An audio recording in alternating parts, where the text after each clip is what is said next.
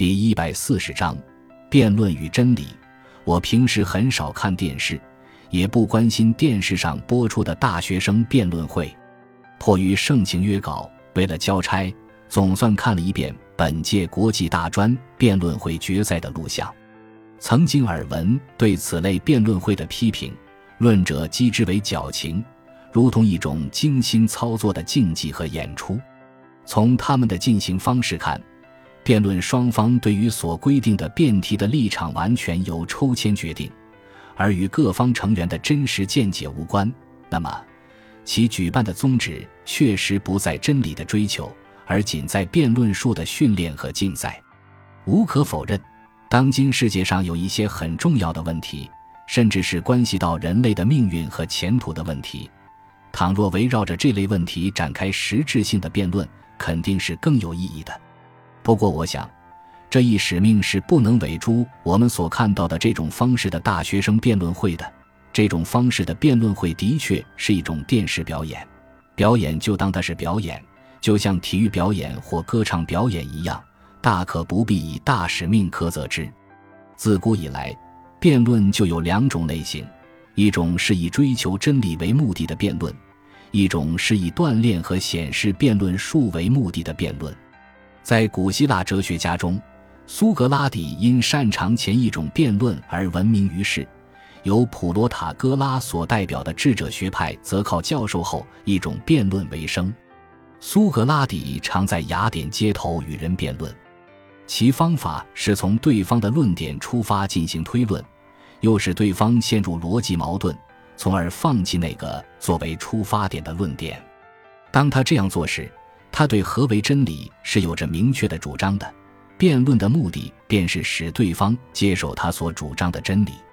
智者却不同，他们根本不相信世上有任何客观的真理，只是认为辩论术在现实生活中，尤其在政治生活中有其实用价值，因而值得像别的技艺一样加以传授，并有权为此收取报酬。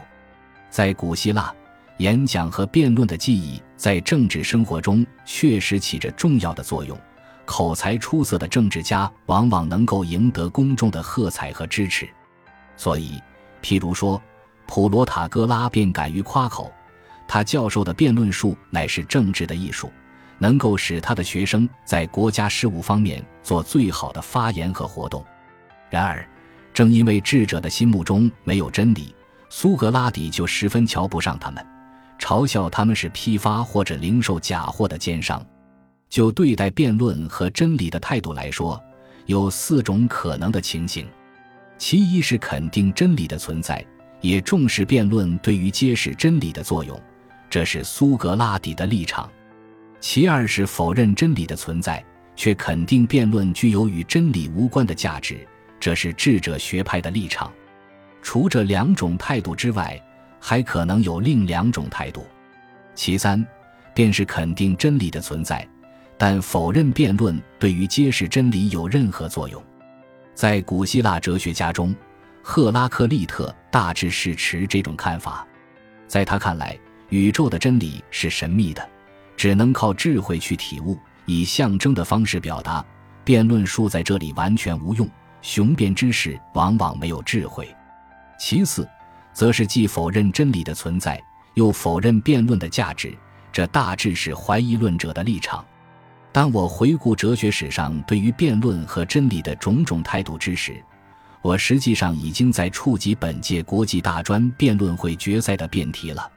这个辩题是“真理越辩越明”，其焦点应是辩论对于揭示真理究竟有无作用。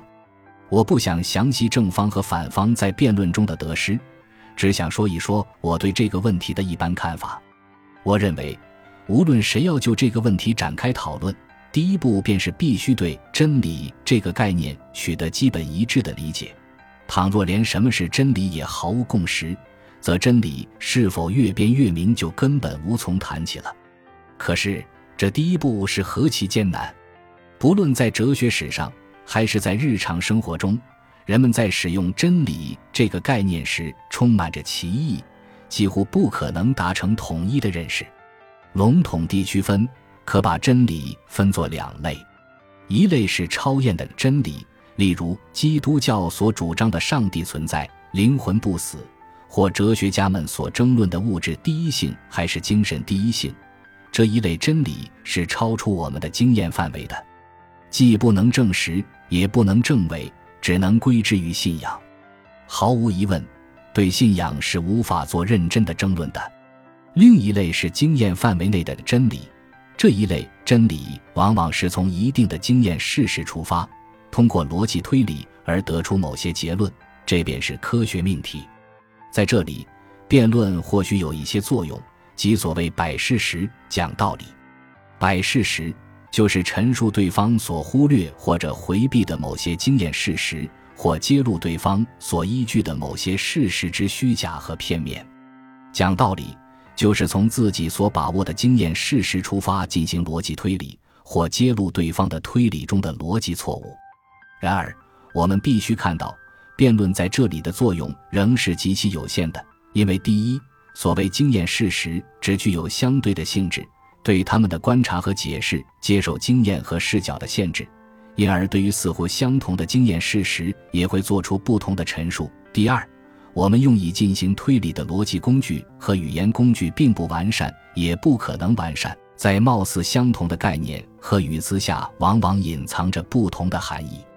所以，今日的哲学家们对于所谓客观真理已经普遍的持怀疑的态度。由此可见，在我们所谈论的这场辩论中。正方是处于多么不利的地位了！